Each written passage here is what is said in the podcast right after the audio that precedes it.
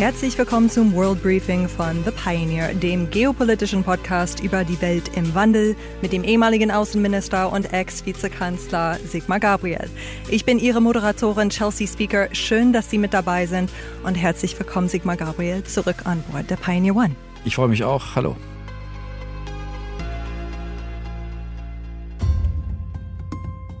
Das Jahr beginnt mit großer Sorge, wenn wir Richtung Osten schauen. Angst um die Ukraine, Angst um Kasachstan und über allem thront Russland. Wir hören mal rein in die Meldungen der vergangenen Wochen. Lautes Säbelrasseln.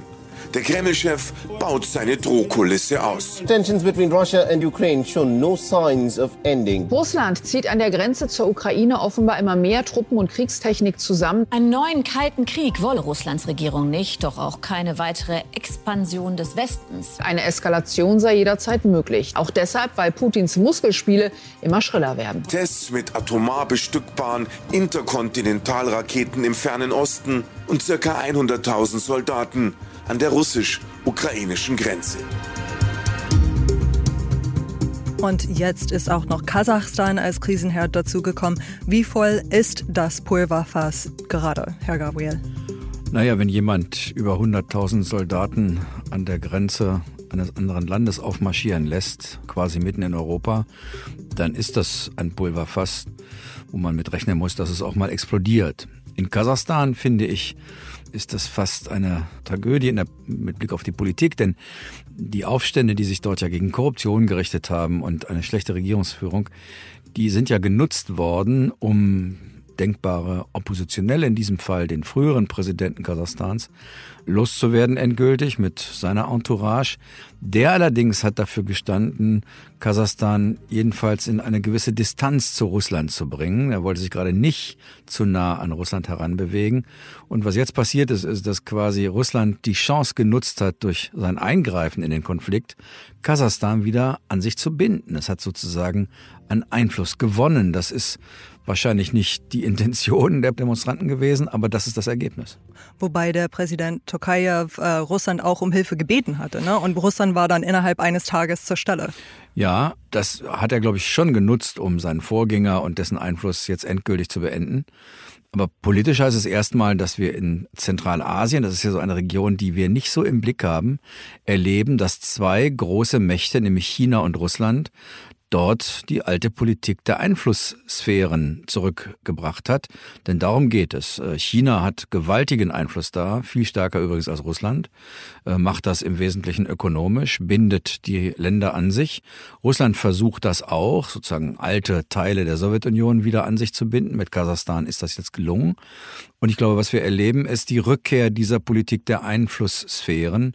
Und Russland versucht das Gleiche, was sich in Asien bereits abspielt, jetzt in Europa zu wiederholen. Mhm.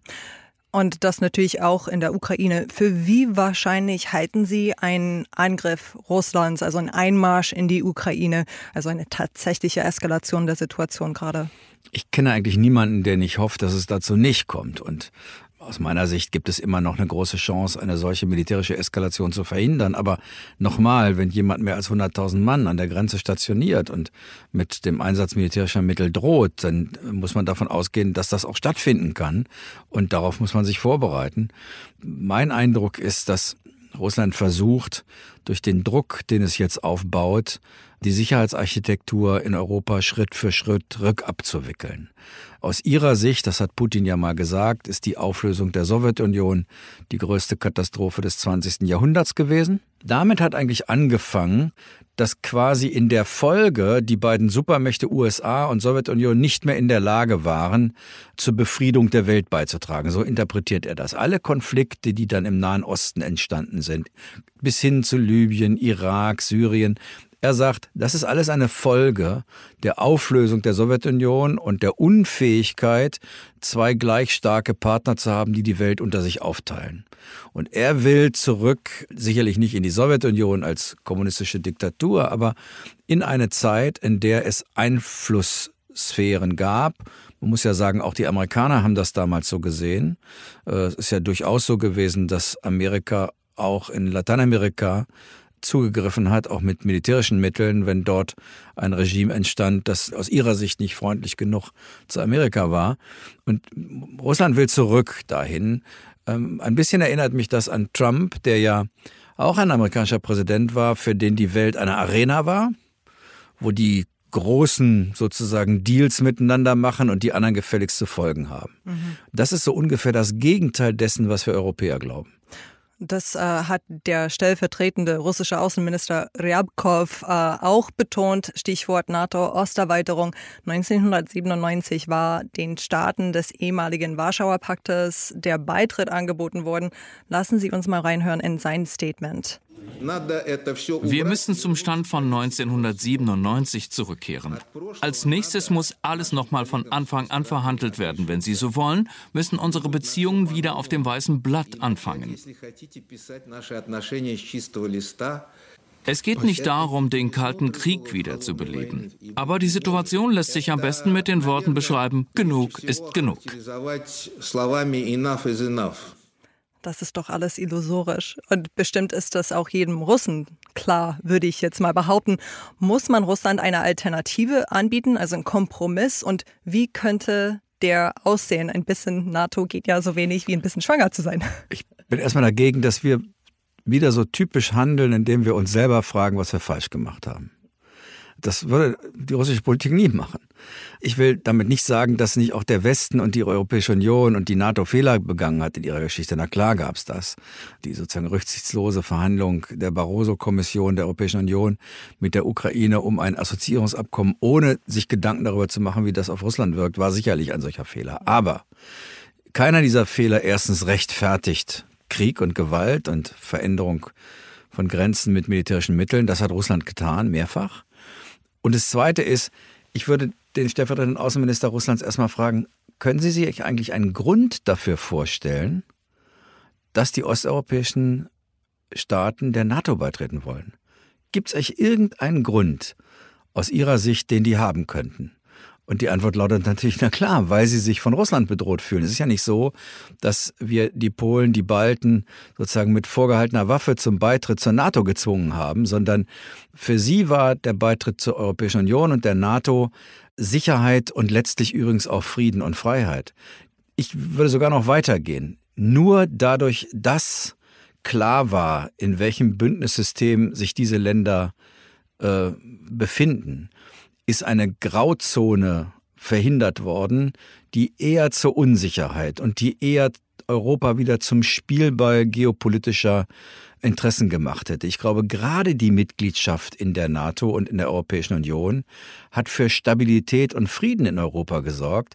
Ich stelle mir mal vor, da gäbe es so in der Mitte so ein waberndes Gebilde von vielen Staaten, bei denen nicht ganz klar ist, zu wem gehören sie eigentlich, was wäre in diesen Staaten los und wie groß wäre die Verlockung anderer externer Staaten, nicht nur Russland, sondern zum Beispiel auch China, sich dort einzumischen und Europa letztlich auch zu spalten. Deswegen glaube ich, dass man äh, Russland sagen muss, erstens, fragt euch, warum die alle bei der NATO Mitglied werden wollen. Und zweitens, woher geht eigentlich eine Gefahr für Russland aus?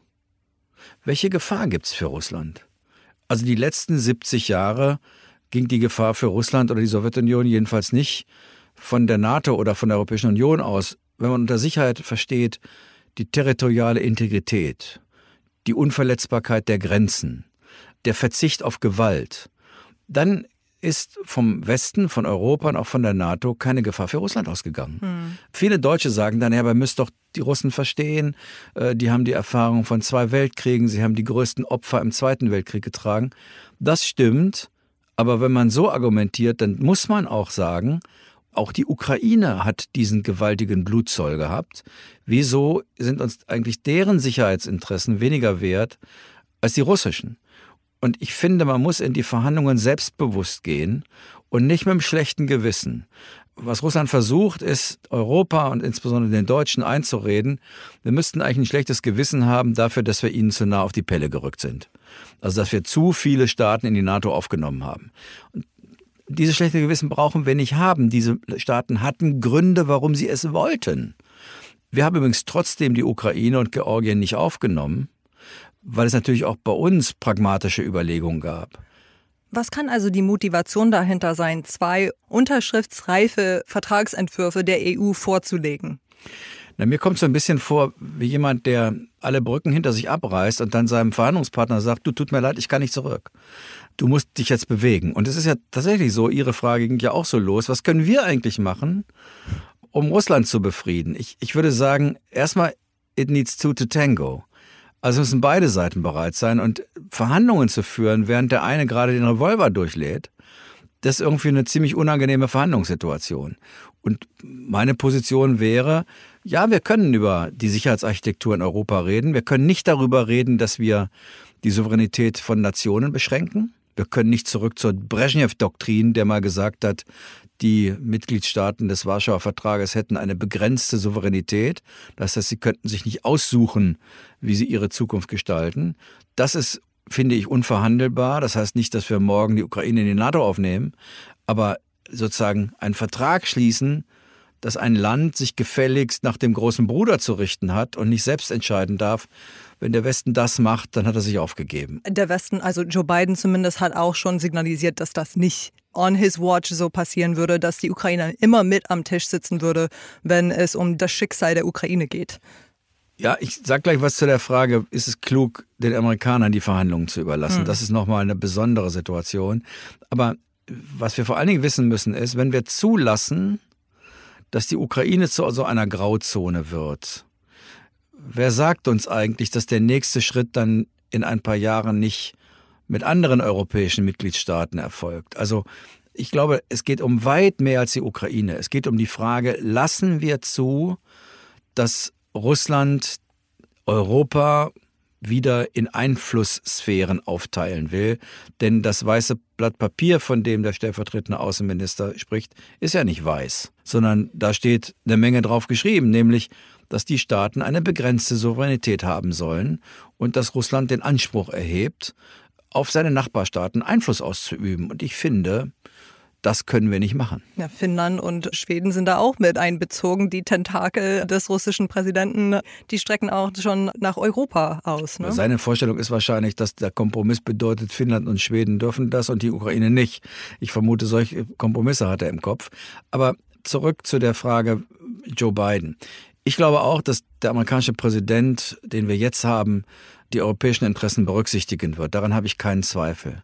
Und trotzdem finde ich es seltsam, dass über ein europäisches Problem der amerikanische Präsident verhandelt und die Europäer, also wenn wir freundlich sind, sagen wir, wir sitzen am Katzentisch. Eigentlich sind wir gar nicht dabei, sondern wir werden informiert darüber. Und es gibt das Versprechen, man würde nichts vereinbaren, ohne mit uns vorher zu reden. Mhm. Wie gesagt, ich habe kein Misstrauen gegen den amerikanischen Präsidenten, aber es ist ein bisschen ein defining Moment für Europa.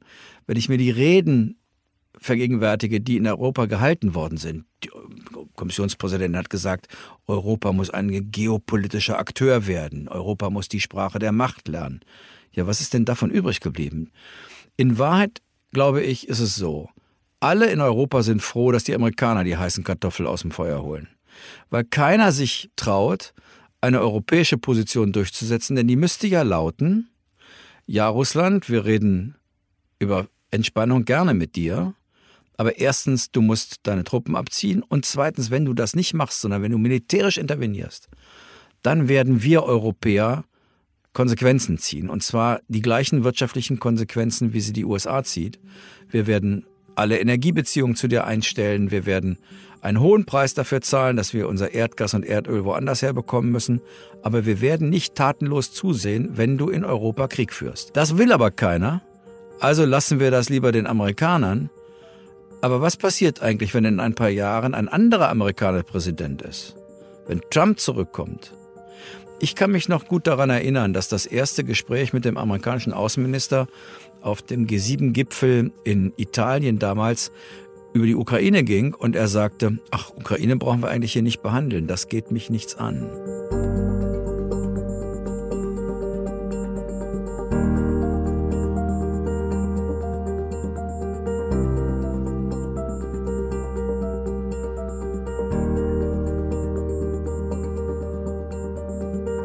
Sie haben schon mal den Vergleich gezogen, es gibt in der Welt Fleischfresser und Vegetarier.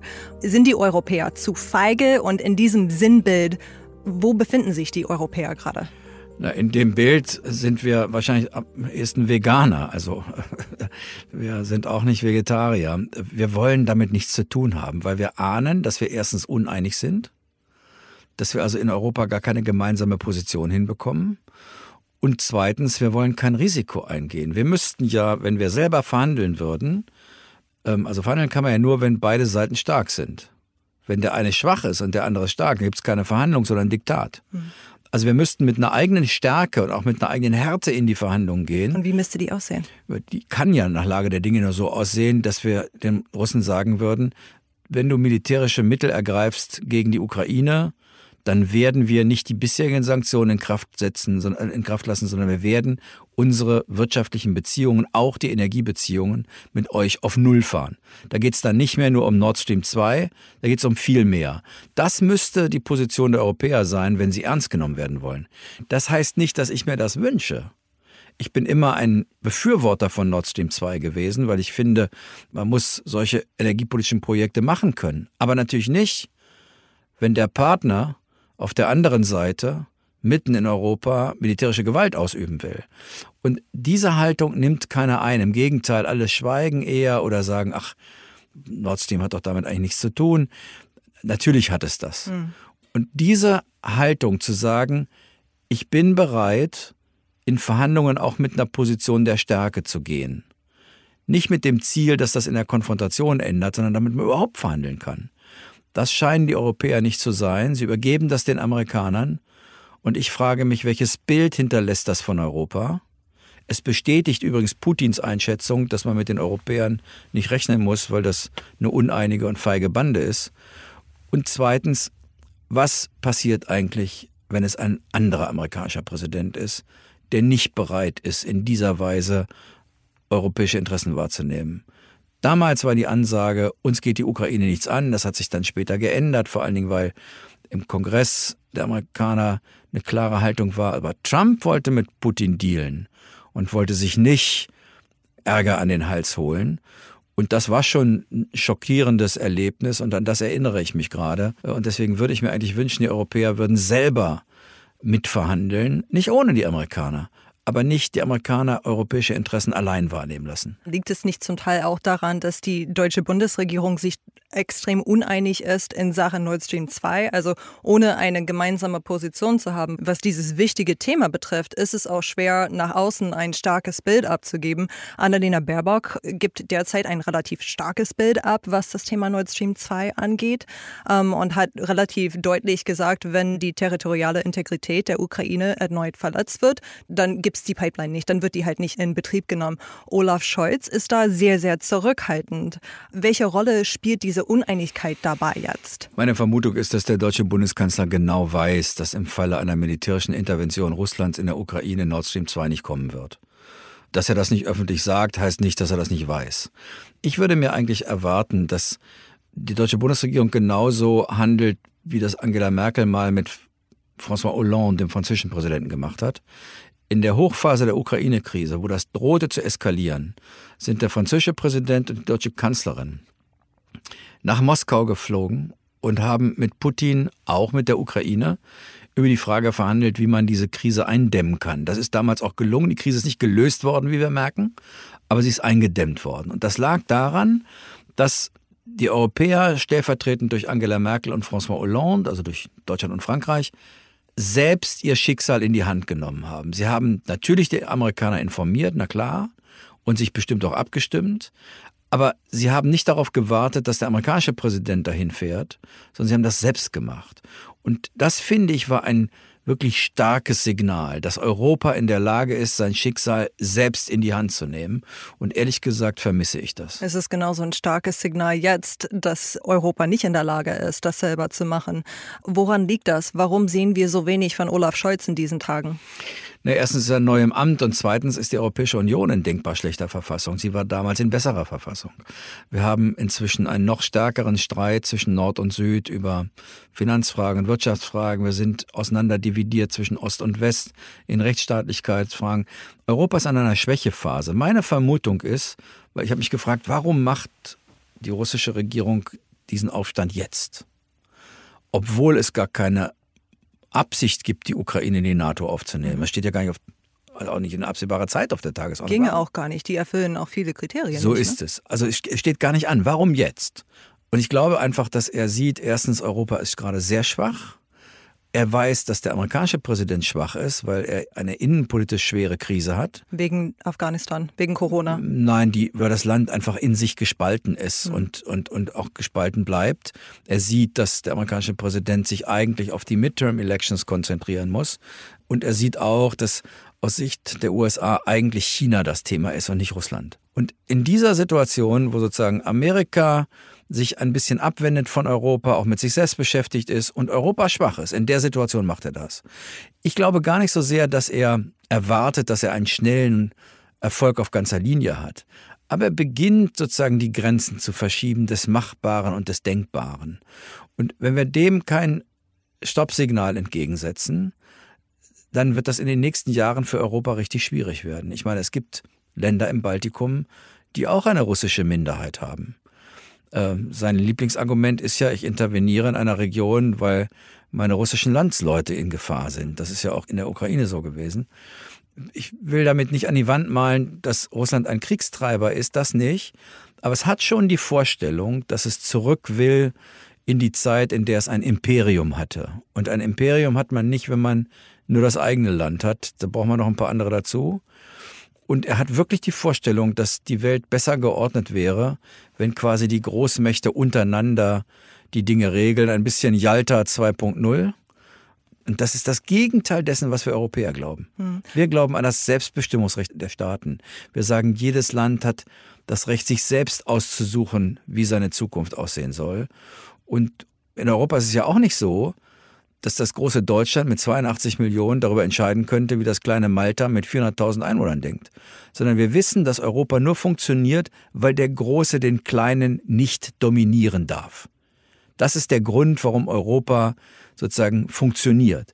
Wenn ein Land dem anderen seinen Willen aufzwingen will, wäre Europa gescheitert. Hm, das ist aber die europäische Sichtweise und Russland sieht das Ganze auch anders. Trägt Joe Biden eine Mitverantwortung an dieser Situation aufgrund der Tatsache, dass er beim ersten Treffen zwischen ihm und Wladimir Putin im letzten Sommer von zwei Großmächten gesprochen hatte? Also ein ganz anderer Tonfall als das, was wir damals von Barack Obama gehört haben, der Russland als Regionalmacht bezeichnet hatte? deswegen würde ich eher fragen, hat Barack Obama eigentlich den Fehler gemacht, Russland als Regionalmacht zu bezeichnen, denn das hat die Russen damals sehr geärgert. Mhm. Also ich glaube schon, dass der amerikanische Präsident weiß, dass er mit Russland verhandeln muss. Was soll er auch sonst tun? Außerhalb des Dialogs bleibt ja nur Gewalt. Und insofern glaube ich, dass Biden, ich war froh, dass er nach Genf gefahren ist. Es gab ja in Amerika Stimmen, die ihn gewarnt haben, die gesagt haben, fahr da nicht hin, du machst den größer als er ist auf der anderen Seite ein dauerhaftes Schweigen zwischen Russland und USA geht eben auch nicht. Was ich mir nur wünsche, ist, dass die Europäer selbst eine Position finden und nicht Angst davor haben, ihre eigenen Interessen zu vertreten. Niemand will eine Verschlechterung des Verhältnisses zu Russland. Niemand will die Energiebeziehungen kappen. Aber wenn unser Nachbarland, ein europäisches Land, in Gefahr ist und wenn Länder wie Polen, das Baltikum sozusagen ja gar nicht anders können, als Angst vor Russland zu haben, dann finde ich, gebietet es die europäische Solidarität, dass wir gemeinsam gegen Russland aufstehen und sagen, bis hierhin und nicht weiter oder wie der stellvertretende Außenminister gesagt hat, enough is enough. Mhm. Und das müssten wir tun. Wird Olaf Scholz gerade von Putin getestet? Ich glaube, Putin testet Europa und damit immer auch Deutschland. Ich würde jedenfalls Wladimir Putin raten, Olaf Scholz nicht zu unterschätzen. Die Tatsache, dass er nicht jeden Tag sich öffentlich äußert, heißt nicht, dass er nicht äh, sich eine Meinung bildet und auch bereit ist, dafür einzutreten. Man darf nur nicht zu lange warten, weil Russland das fehlinterpretieren kann. Und nochmal, eigentlich bedarf es einer Aktivität mindestens von Frankreich und Deutschland gemeinsam. Das sind die beiden Staaten, die klar machen müssen, dass sie bereit sind, harte Konsequenzen zu ziehen, wenn es zu einem militärischen Einmarsch in der Ukraine kommt. Mhm. Aber gerade das hören wir noch nicht von Olaf Scholz. Der hat in einem Telefonat im Dezember mit Putin von einem qualifizierten Neuanfang gesprochen. Das erinnert doch ganz stark an diese anfängliche Haltung der Obama-Regierung. 2009 hatte Hillary Clinton, die Außenministerin zu der Zeit, ihrem Amtskollegen Lavrov kurz nach dem Einmarschieren Russlands in Georgien einen roten Reset-Knopf geschenkt, ein symbolischer Neuanfang quasi der russisch-amerikanischen Beziehung. Und dazu habe ich einen O-Ton.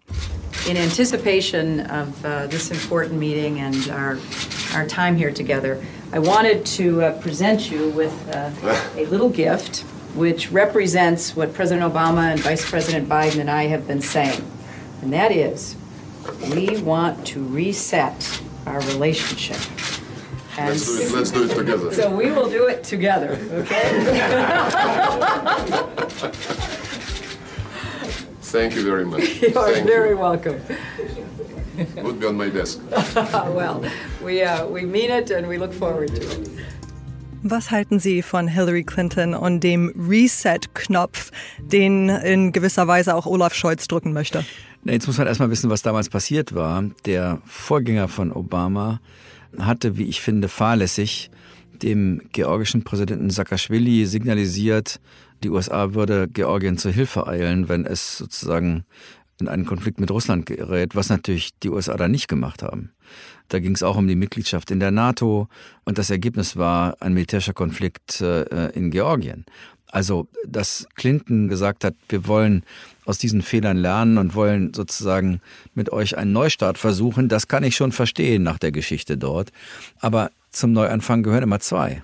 Wie will ich einen Neuanfang starten, wenn der andere mir sozusagen eine Pistole an den Kopf hält und sagt, wenn du nicht hier unten links unterschreibst, dann drücke ich ab. Ich kenne niemanden in Deutschland, der sich nicht ein besseres Verhältnis zu Russland wünschen würde. Kenne ich niemanden. Es gibt viele, die sich an die Entspannungspolitik von Willy Brandt erinnern, an Gorbatschow, an die deutsche Einheit. Aber das darf nicht dazu führen, dass wir die aktuelle Situation sozusagen sentimental oder naiv beurteilen.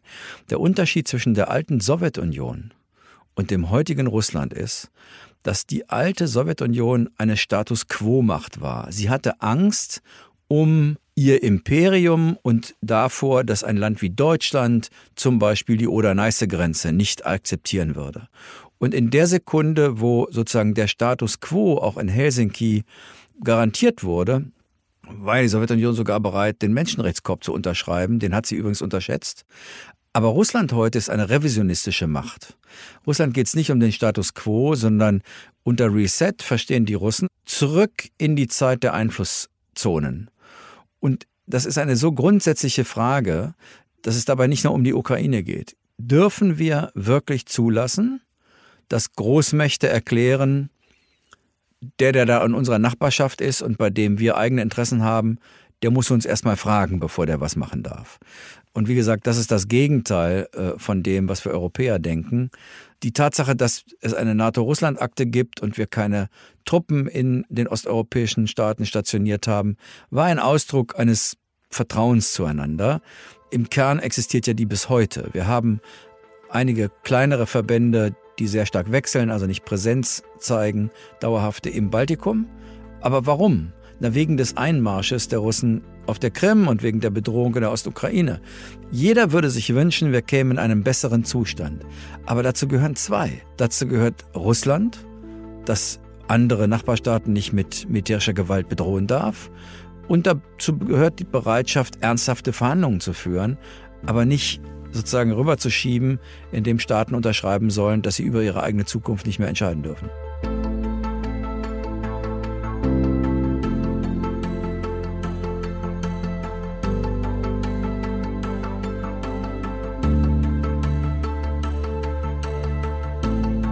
Letztes Jahr haben der Historiker Gregor Schölgen und Gerhard Schröder gemeinsam ein Buch geschrieben mit dem Titel Letzte Chance, warum wir jetzt eine neue Weltordnung brauchen.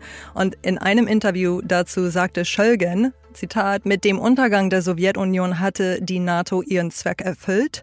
Man hätte sie also in ihrer bestehenden Form auflösen oder zumindest grundlegend reformieren können.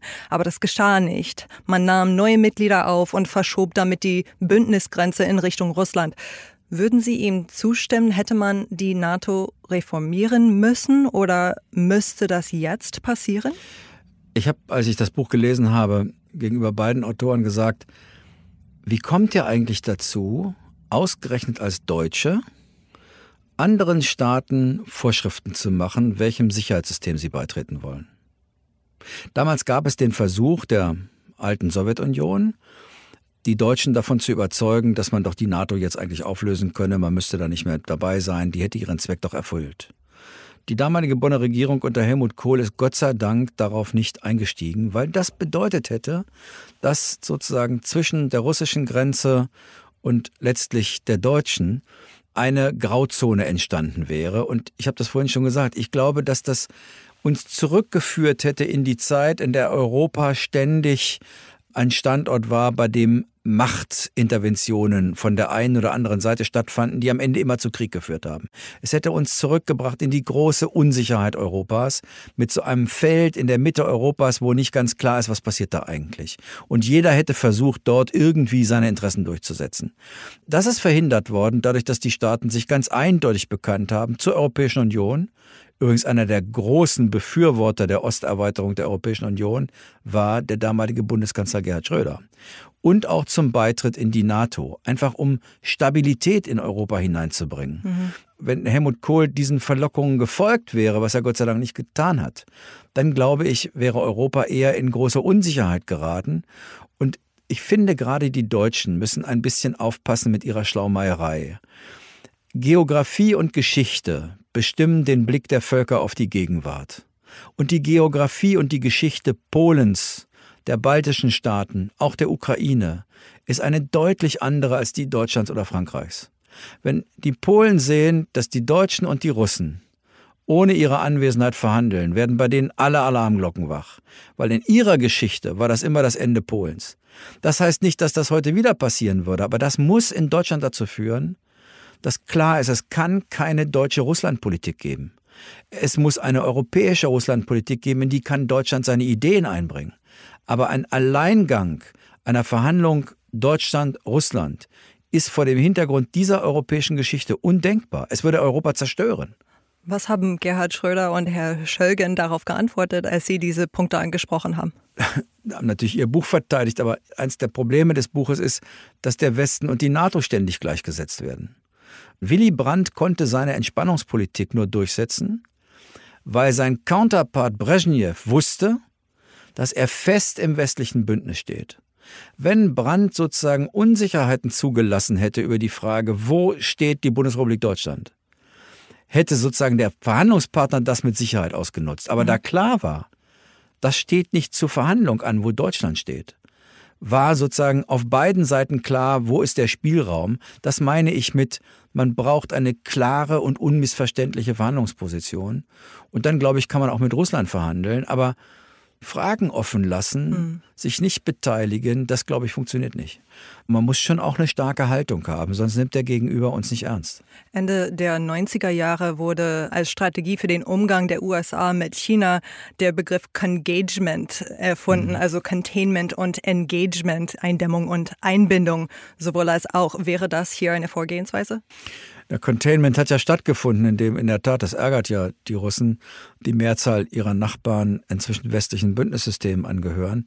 Ich bin ja nicht dafür, dass wir das jetzt massiv vorantreiben. Engagement ja. Aber nochmal, es geht um mehr als um die Ukraine. Es geht um die Frage, ob an einem Beispiel durchexerziert werden kann, dass ein solches Land eine begrenzte Souveränität hat und der große Bruder nebenan am Ende die Letztentscheidung hat. Wenn sich das durchsetzt, dann gnade uns Gott in Europa, dann wird sozusagen irgendwann der nächste Schritt kommen. Und das müssen wir jetzt stoppen. Und wir müssen es als Europäer gemeinsam mit den Amerikanern machen und dürfen das nicht den Amerikanern alleine überlassen. Nur mal angenommen, es gäbe tatsächlich einen russischen Angriff oder Einmarsch äh, in die Ukraine. Welche Räder würden dann in Bewegung gesetzt werden? Ja, eines haben ja die Amerikaner angekündigt, nämlich die Abkopplung Russlands vom internationalen Finanzsystem. Und ich glaube, Europa könnte gar nicht anders, als seine Energiebeziehung zu Russland drastisch zu reduzieren, wenn nicht auf Null fahren. Es wird ja immer behauptet, das ginge nicht, das geht natürlich, aber es kostet sehr viel Geld. Es wird auch viele in der Wirtschaft geben, die das nicht wollen. Aber ich hoffe ja immer noch, wir können eine solche Interve militärische Intervention in der Ukraine verhindern. Käme sie, könnte man nicht einfach zur Tagesordnung übergeben. Dann befürchte ich, gibt es 20 Jahre Eiszeit. Und das tut weder den Russen gut noch uns. Ist es eine kluge Vorgehensweise gewesen, diese möglichen wirtschaftlichen Sanktionen im Vorfeld anzukündigen und gleichzeitig zu sagen, militärisch würden wir da nicht eingreifen von seitens der USA. Ist es nicht so, dass das andere Land dann die Möglichkeit hat, sich darauf vorzubereiten, wenn es weiß, was möglicherweise aufs zukommt? Also erstens, Russland ist klug genug, um zu wissen, dass wegen der Ukraine keiner einen Weltkrieg anfängt glaube auch nicht, dass Russland in einen Großkonflikt in der Ukraine reingeht, sondern was man, was vorstellbar ist, ist, dass sozusagen eine begrenzte Militäroperation stattfindet unter der Überschrift Ich schütze meine russischen Staatsbürger bis hin zu einer Landbrücke zum Schwarzen Meer. Sowas ist leider denkbar. Und dann müssten solche Sanktionen kommen. Andere haben wir gar nicht. Äh, die Alternative, militärisch zu intervenieren, wie gesagt, äh, ist, ist völlig unrealistisch und brächte wahrscheinlich am Ende auch mehr Schaden als Erfolg. Und die Amerikaner haben ein scharfes Schwert, in dem sie ähm, die Abkopplung von den internationalen Finanzmärkten durchsetzen können. Die Europäer haben auch ein scharfes Schwert, in dem sie die Energiebeziehungen zu Russland in Frage stellen. Wenn Russland glaubt, es hätte sozusagen neben allen wirtschaftlichen Mitteln auch noch das Mittel des Krieges, dann müssen wir darauf mit aller Härte reagieren. Das ist leider so. Also ein Neuanfang, wie Olaf Scholz äh, den angekündigt oder sich gewünscht hat. Ja, schwierig. Später musste auch Hillary Clinton zugeben, dass dieses Forgive und Forget, also Schwamm drüber einfach, nicht die gewünschte Wirkung hatte. Both the United States and Europe were really hoping for the best from Putin, and I think we've been quickly, unfortunately, disabused of those hopes. Wie können wir jetzt dafür sorgen, dass wir die Fehler der Vergangenheit nicht wiederholen? Ich würde mit Hillary Clinton sagen, hoping for the best, preparing for the worst. Mhm. Ich glaube schon, dass wir uns darauf einstellen müssen, auch in schwieriger Zeit wirtschaftlich und politisch hier ähm, selbstständig zu bleiben. Wie gesagt, noch einmal, ich hoffe nicht, dass es dazu kommt. Aber dazu muss Europa dann auch zeigen, dass es bereit ist, für seine eigenen Interessen einzutreten.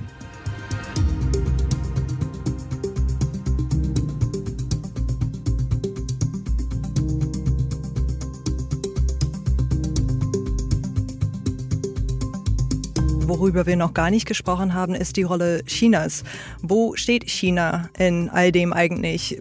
Von der kommunistisch angehauchten autokratischen Gesinnung und geografisch steht es Russland ja viel näher als den USA. Das hatten Sie vorhin angesprochen. Welche Rolle spielt hierbei China?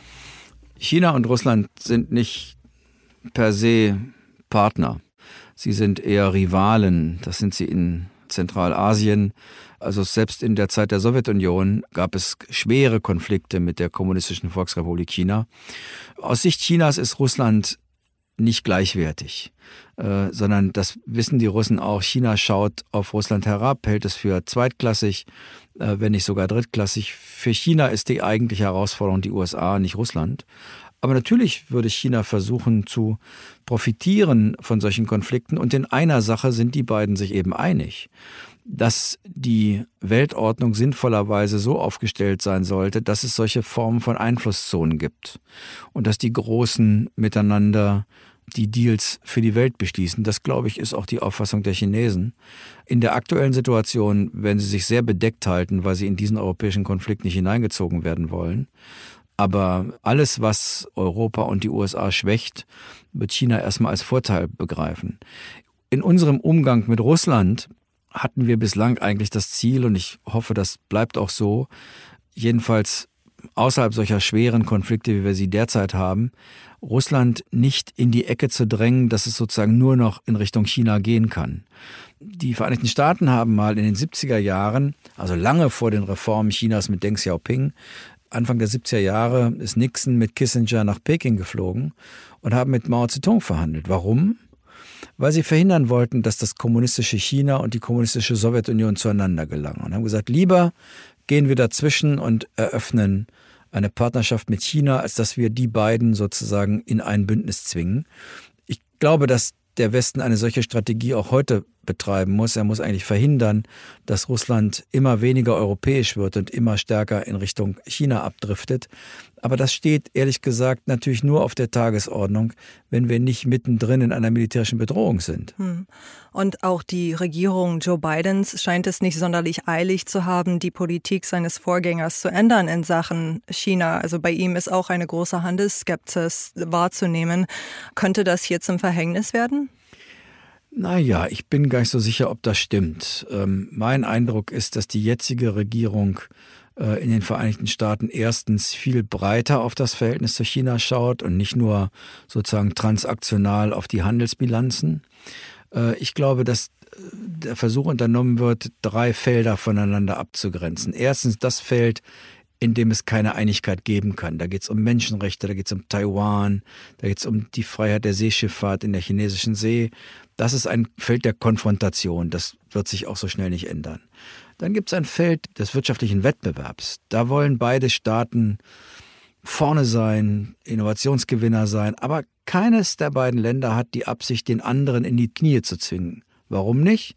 Na, weil die Folgen für die Weltwirtschaft so verheerend wären, dass man selber auch darunter leidet. Also das ist Wettbewerb. Und dann gibt es einen dritten Bereich der Kooperation. Pandemie, Klimaschutz, hoffentlich auch irgendwann die Kontrolle der Nuklearwaffen in der Welt, sodass mein Eindruck ist, so die nächsten Jahre werden wir damit zu tun haben, diese drei Felder in der Balance zueinander zu halten. Ich glaube, dass Biden eine klügere Außenpolitik macht als Trump und sich nicht nur auf Konfrontationskurs begibt und auch nicht nur auf den Handel schaut. Gleichwohl sind die Midterm Elections jetzt im Herbst und zwei Jahre danach die nächste Präsidentschaftswahl. Was passiert, wenn Donald Trump zurückkommt? Und wir feststellen, Joe Biden war die Ausnahme und Donald Trump ist das, was bleibt. Was passiert dann mit der NATO? Was passiert in russisch-europäischen Beziehungen? Ja, die Wahrheit ist nobody knows. Ja, das äh, würde die Welt, glaube ich, ziemlich in Unruhe versetzen. Die Amerikaner sind eben trotz aller Schwierigkeiten immer noch ein verlässlicher Partner, der wäre dann endgültig weg. Meine Prognose ist auch eine andere. Meine Sorge ist, dass etwas man muss was sagen, was Schlimmeres passiert. Die Republikaner versuchen gerade, und die Zwischenwahlen im November werden sie auch dazu nutzen, so viel Macht zu bekommen, dass sie innerhalb Amerikas die Wahlkreise neu ordnen können, Mehrheiten in den Mitgliedstaaten der USA bekommen, um dann auch zu beeinflussen, wer wird Wahlfrau und Wahlmann. Hm. Denn die wählen ja den Präsidenten. Ja, und auf, ähm, in 30 der 50 Bundesstaaten haben die Republikaner eh die Mehrheit so. in den Landesparlamenten. Und jetzt stellen, wir uns, jetzt stellen wir uns mal vor, es gibt eine Mehrheit von Republikanern im Abgeordnetenhaus, im Repräsentantenhaus. Wahrscheinlich. Und Einflussnahme auf die Frage, wer wird Wahlmann. Und wir kriegen das gleiche Wahlergebnis wie beim letzten Mal, nämlich eine Mehrzahl der Stimmen ist für Joe Biden. Aber auf einmal gibt es im Repräsentantenhaus genug Republikaner, die die Akzeptanz dieser Wahl verweigern und möglicherweise auch noch genug Wahlmänner, die das tun. Dann haben wir eine echte Verfassungskrise in den USA. Und dann ist das schlimm genug für die USA selber und ihre Demokratie. Aber noch viel schlimmer ist es, weil damit Amerika international ausfällt, total ausfällt. Und das ist im Zweifel im Interesse Russlands und Chinas. Und auf diese Situation, glaube ich, muss man sich zumindest mal mental einstellen, dass das passieren kann. Wir hoffen das nicht. Mhm. Aber der Totalausfall der Amerikaner wegen sozusagen der Disruption ihrer eigenen demokratischen Verfassung, das ist das Schlimmste, was der Welt passieren kann.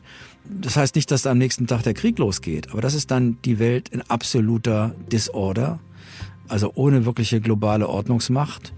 Und dann stelle ich mir dazu vor ein Europa, das so schwach ist wie jetzt das ist etwas, was wahrscheinlich für uns uns vor fast unlösbare Schwierigkeiten stellt. Mhm.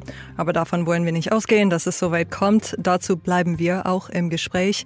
Vielen Dank, Sigmar Gabriel. Gerne.